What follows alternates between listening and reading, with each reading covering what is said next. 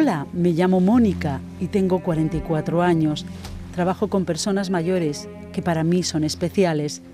Te escribo este mensaje a ti, que como tantas personas estáis viviendo de primera mano este mal momento. A todos nos ha hecho cambiar en todos los sentidos.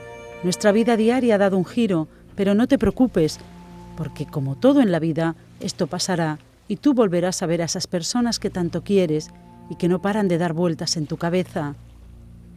Ese día está cerca y podrás respirar el aire libre, volverás a ver el sol calentando tu piel y todo quedará en un mal recuerdo.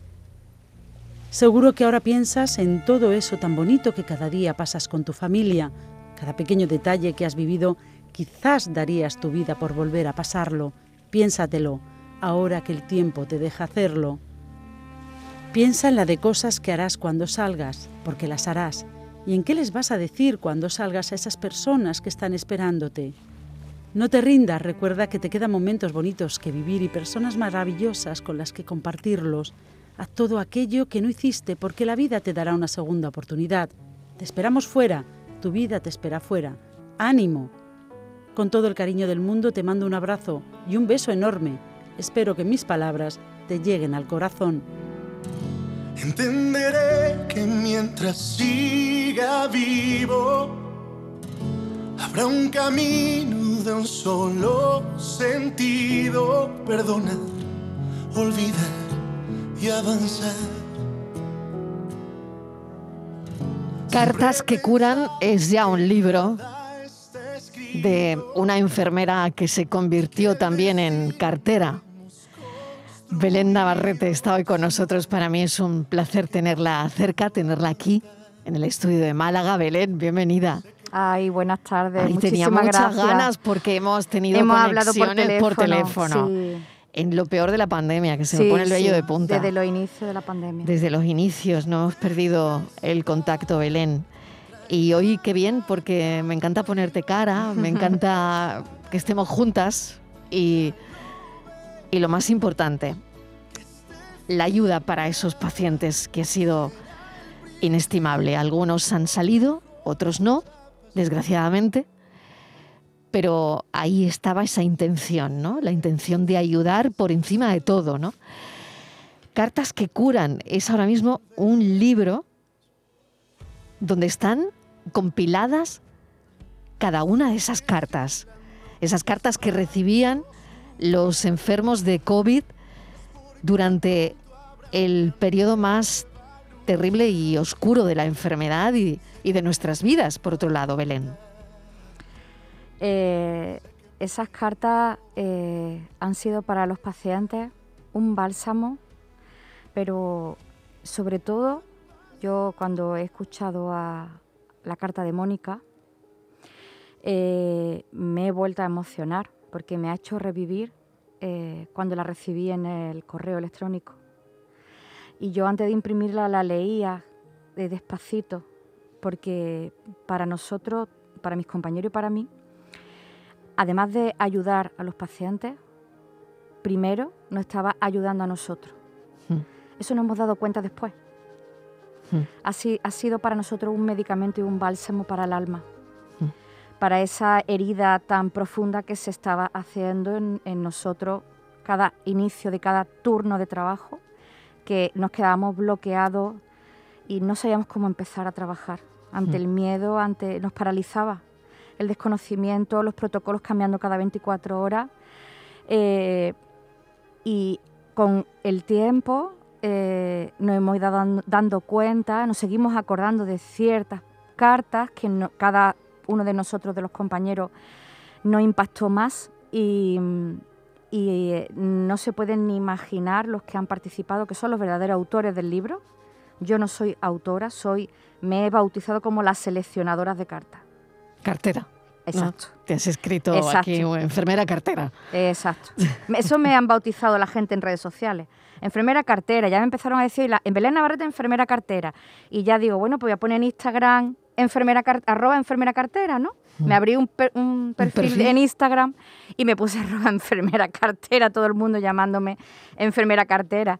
Y, con, un honor inmenso de, haber sido cartera de, abrazo y de beso y de, mucho cariño. Cuando vives un Belén, vosotros es verdad, ¿no? Que hay, hay gente eh, que incluso se ha dado de baja porque no ha podido prácticamente, bueno, tirar con esto, ¿no? Mm, y tirar con esto me refiero a que todo esto ha sido, ha sido tremendo para, para todo el mundo, para el personal sanitario, por supuesto, ¿no?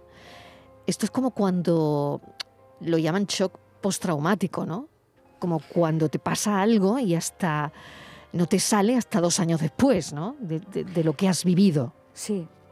Yo, mm, yo quiero ahora recordar con mis compañeros, mm, pues porque este año me notaba yo más vajilla, ¿no? Más vajilla de energía. Y ahora el, libro, mm, el libro me ha dado otro, otro gran... Otro empujón. Sí, otro empujón. Me ha, me ha ayudado muchísimo porque le he puesto también cara a todos aquellos que han ido escribiendo esas cartas. Los pude conocer ayer y, ha sido un, subidón. La preparación del libro me ha ayudado muchísimo. Ah, hubo compañeros que al principio del confinamiento, recuerdo yo que, que los, nos teníamos que abrazar en la terraza de, mi planta, que tenemos una terraza muy bonita. Eh, nos teníamos que abrazar porque... Estás hablando del hospital regional, El hospital regional. En el pabellón A, todos los servicios tienen unas terrazas muy bonitas, muy hermosas, como decimos aquí en Málaga. Eh, nos teníamos que abrazar llorando porque había compañeros que estaban totalmente bloqueados. Y, ese inicio de turno abrazado y incluso a veces hasta cantábamos el Resistiré y lo bailábamos. y, y, yo decía, cualquiera que nos vea del edificio de enfrente dirá, fíjate qué contentos están estos sanitarios con el drama que tienen. Mm. Pero lo que no sabes es que para nosotros eso era una terapia antes de empezar. Era totalmente necesario. Mm. Y cuando yo llevaba las cartas al servicio, a cada servicio, porque estaba el pabellón A entero, con planta con pacientes, eh, los compañeros, em, cuando yo iba, había ido el día anterior con cartas, eh, me decían, uy, menos mal, menos mal que has venido. Digo, ¿por qué? Dice, porque hay pacientes que están esperando la segunda remesa. Claro. Y yo pensaba, digo, yo no era consciente del impacto que estaba causando en los mm. pacientes, mm. porque yo estaba desbordada en casa imprimiendo cartas. O sea, mm. nos dábamos abasto. Además, en pleno confinamiento, mi marido se las vio y se las deseó para, para encontrar tinta para la impresora, porque no se podía ir a ningún sitio a comprar. No podía salir y no, había nada. No, no dábamos abasto y, y, yo decía, bueno, a ver, a ver, eh, los compañeros con las cartas, los pacientes que no quieran ver, es que no sabíamos el, impacto hasta que los compañeros de otras plantas me iban contando la reacción de los pacientes. Y yo y mis compañeros de mi planta lo íbamos viendo la reacción de los mismos pacientes. Tanto personas mayores que estaban muy, muy, muy grave que no podían ni siquiera leer la carta, se la teníamos que leer nosotros. Eh, incluso alguno que decía, venga, que, que, te traigo un dibujo de un niño. Nos dimos cuenta, sin ser psicólogo, que los dibujos de los niños causaban un efecto brutal. En los pacientes en de los pacientes mm. y sobre todo mayores. Y, había muchísimos profesores que nos mandaban dibujos, eh, incluso en la primera ya, en la, o la primera ya nos estaban mandando dibujos. Cuando yo les me preguntaban los profesores qué efecto causaba en los pacientes, cuando yo les contaba esto, empezaban a movilizar al colegio eh, de extrarradio. Todo el mundo por redes sociales eh, iba escribiéndolo, entonces mm, la extensión fue la primera ola, recuerdo que repartimos más de 1.500 cartas, desde marzo hasta finales de mayo, principios de junio. Más de 1.500 cartas. Eh, y los pacientes tan mayores me decían, eh, ¿cómo puedo yo eh, tener este rato tan agradable y tan bonito cuando sé que voy a morir. Y yo decía, anda, hombre, anda, anda, anda, qué exagerado es, qué exagerado, qué va, qué va. Está usted muy grave, es verdad, pero eh, verá que va, a mejorar, tranquilo, las medicinas están haciendo su efecto, tal. Que no, que no, niña, que no. Me, acuerdo yo un paciente, la habitación, todo, me, acuerdo de su cara, no se me va a olvidar. Eh, niña, que no, que no voy a salir, que no voy a salir. Eh, lo, único, lo único agradable que voy a ver va a ser esto, las cartas de los niños contra que me voy de descanso y cuando vuelvo me dicen mis compañeras, el paciente ha fallecido. Tremendo, Belén. Y esa noche eh, soñé con él. Soñábamos continuamente por pacientes. Eso en 28 años que llevo en el servicio y mira que he visto personas que han muerto, no nos había pasado antes. Quizás por la situación, Belén, porque era uno, otro, otro, eh, por mm, Muchos decesos en muy poco tiempo. En muy poco tiempo de muchas personas, ¿no? Fíjate que mm, tú estabas en el 95, lo he, leído en, tu perfil, ¿no? Estabas lidiando con, otra lucha, con otra pandemia. pandemia que fue la del SIDA en el año 95, ¿no? Eh, claro, los pacientes se contagiaban, se ponían malitos y hay pacientes que no lograban salir de esa enfermedad, que morían, ¿no? Pero la diferencia, me imagino, con esa lucha del 95 a la del 2020 era que esos pacientes no morían solos. No. No estaban solos. No. Esos pacientes tenían su acompañante. ¿no? Y, sí, la mayoría. Y aunque era muy duro, quizás la circunstancia tremenda de esta pandemia es que la familia no podía estar ahí. Nada. Es que los pacientes estaban solos nada, y, hay pacientes que teníamos en aquella época en aislamiento estricto y estaban muy limitadas las visitas, pero estábamos nosotros, que entrábamos con una mascarilla y con una batita y un guante. Ahora estábamos enfundados en unas gafas, en un mono, en doble guante, que no tiene para, para, un paciente de VIH no tenías que llevar un EPI. Claro. No, no, no. Para nada, ¿no? Que es lo que estás explicando. Si no estaba en aislamiento respiratorio, no llevábamos nada. Simplemente nos poníamos los guantes si íbamos a, realizar una técnica invasiva. Si no, no. En este caso, casi que los pacientes no te reconocerían por la calle, ¿no? Porque ibas con un EPI. Claro, claro. O sea, cualquier paciente que haya estado eh, vigilado, cuidado por ti, igual no te reconoce. No, yo creo que no. no. Fíjate cómo es esto, ¿eh? No. Fíjate cómo es esto, Belén. Las personas mayores... El anonimato, ¿no? Que tenéis cuando hacéis vuestro trabajo, ¿no? Cuando... Bueno, ya con la mascarilla ya... Mm. Ya toda la población estamos teniendo problemas para, mm. para reconocernos por la mascarilla simplemente yo lo del EPI, eh, eh, yo me estaba dando cuenta que nosotros también estábamos viviendo un momento muy de mucho miedo y, menos mal que a lo mejor el paciente, por un lado, lo veo positivo en ese aspecto, ¿no? Muy poco, el positivo muy, muy bajo, ¿vale? Que, no se nos notaba la cara de miedo, porque no, no lo podía reconocer. Sin embargo, había un paciente que el que te digo yo que, que me caló muy, muy hondo, el que falleció, me decía, ahí viene la cordobesa. Y yo mm. decía, yo no soy de Córdoba, soy de Málaga. Mm. Dice, sí, sí, ya, tú dirás lo que tú quieras, pero esos ojos son de Córdoba. Mm. Llegaba a reconocerme los ojos, sin hablar. Entraba y sin hablar ya me ya sabía yo sabía él quién yo era. Y es verdad que eres una mujer morena, guapa, con ojos grandes, y claro, pues es verdad que este paciente, este paciente pues reconocería, bueno, a una, a una cordobesa que veía en ti, ¿no? Mm. Quiero que me leas alguna carta, elige, elige una, no lo sé, hemos leído una que, que a ti te ha llegado bastante, pero no sé si, bueno, tú te conoces el libro, bueno, pues siendo cartera, imagínate eh, cómo, cómo te conoces el libro, ¿no? Así que a mí me gustaría que, Belén Navarrete, con la que tantas veces hemos hablado y que hoy tengo la suerte de tener a mi lado aquí en directo. Parece increíble, ¿no? Es increíble que hoy podamos estar juntas, que, que hayamos superado prácticamente esto, porque todos los indicadores están bajando y estamos saliendo de esta pandemia y parece que esto no iba a pasar nunca, Belén, pero ha llegado, ¿no? Ha llegado el momento y parece que, que esto se va, parece que se va.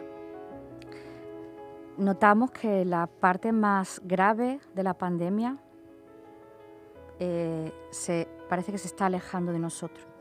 A pesar de que siguen los ingresos en mi servicio, ya solo en mi servicio, mm. los pacientes llegan menos graves. Eh, las vacunas, gracias a la vacuna, Bueno, gracias a la vacuna, eh, gracias a la ciencia. Hay que darle el, gran premio a quien ha descubierto las vacunas. Un premio enorme en el cielo y en la tierra. Y, a, y a pesar de que, bueno, que hay fallecimientos, pero la parte más grave está, está alejándose de nosotros y eso es evidente. Mm. Es evidente. Hay que ser prudente de todas maneras.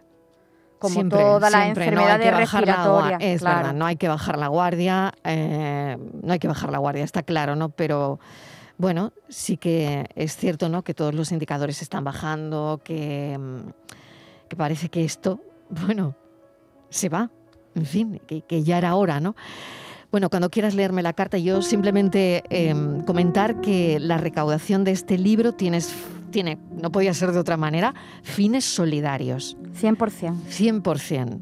Este libro de cartas en este momento de nuestra vida y que es tan interesante desde mi punto de vista, Belén, atesorar, ¿no? Porque son cosas que, que están ahí, ¿no? Son historias de pacientes, de lo que han vivido, de cómo han vivido la pandemia. Creo que es un libro para tenerlo, para guardarlo, para, regalarlo. regalarlo, para que dentro de 20, 30 años alguien pueda ojear, porque para mí es un documento histórico. Exacto. Ojear lo que pasó. Sí, porque la gente describe en las cartas, aparte de animar al paciente, describe lo que está viviendo. Lo que está viviendo, claro, mm. claro. Hoy fíjate que hablábamos en mensajes de, del mar y en mensajes en una botella. Al final estas cartas lo son y, me parece de una importancia relevante como documento histórico de una época, dentro de 100 años también más tiempo, ¿no? que hablen de una pandemia que ocurrió en el mundo, de la COVID-19, y que, bueno, ahí están esas cartas, ¿no? Lenos una, por favor. Sí, eh, quería decir que los beneficios irán para Red Madre Málaga, Cáritas y Comedores Santo Domingo, aquí en Málaga. Hola, mi nombre es Leonor. Sé que no me conoces, pero no importa. Lo que importa es que ahora mientras te escribo, te siento en mi corazón. ¿Sabes? Te veo con él. Te escribo para decirte que tú puedes. Yo podría estar ahí y me encantaría que alguien me diera confianza y cariño. Para mí eres una gran persona que ahora está sufriendo te escribo para mandarte mucho ánimo. Confía, no tengas miedo. Sé fuerte, vas a ganar este partido. A pesar de lo mal que te encuentras, tienes que mirar en positivo. Pensarás que para mí es fácil decirlo, pero cada uno estamos viviendo esta situación tan difícil. Lo mejor que podemos, trabajando en nuestras casas. Yo tengo a mis padres muy lejos y mi madre está enferma. Mi corazón y mi cabeza y corazón también sufre por no estar con ellos. Pero sé y confío en que todo va a pasar y que pronto nos vamos a abrazar. Por favor, te pido que sientas ese amor, que es lo que nos hace fuertes y une a la humanidad. Quiero que sepas que todavía te quedan muchas cosas por hacer, sueños que cumplir y momentos por compartir con los demás. Así es que toca poner lo mejor de ti, tu cabeza en positivo y espíritu lleno de confianza. Te mando un abrazo suave pero profundo y lleno de aliento, de ánimo y de fe. Estás en mis oraciones y en mi corazón. Este partido lo vas a ganar. Gracias, Belén Navarrete. Déjame incluir en esta conversación a mi compañero Enrique Jesús Moreno, que es una persona que desde el programa Por tu Salud nos ha contado cada tarde, madre mía, el minuto a minuto, los datos, cómo iba, cómo iba todo. Hemos, bueno, eh, ha entrevistado además a, bueno, a los de las vacunas, a eh, todo, todo. Enrique, ¿qué tal?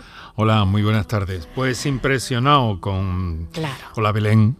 Hola, buenas tardes. Impresionado con tu trabajo y con tus... Eh, con las cartas que has recopilado, que has recogido, que tú insistes mucho en que pero claro, es que eso, además en aquellos momentos, si nos mm. llegan ahora, yo imagino que para ti, Belén, y para el resto de, de, los compañeros y, compañeras en aquel momento, debía de ser todavía más... Mm, no sé cómo decirte, más mm, eh, contundente, ¿no? Claro, claro.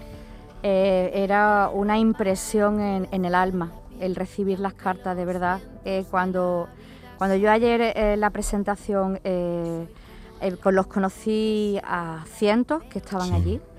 Eh, bueno, es que, es que era explicarle que, que eh, fue medicamento para el alma.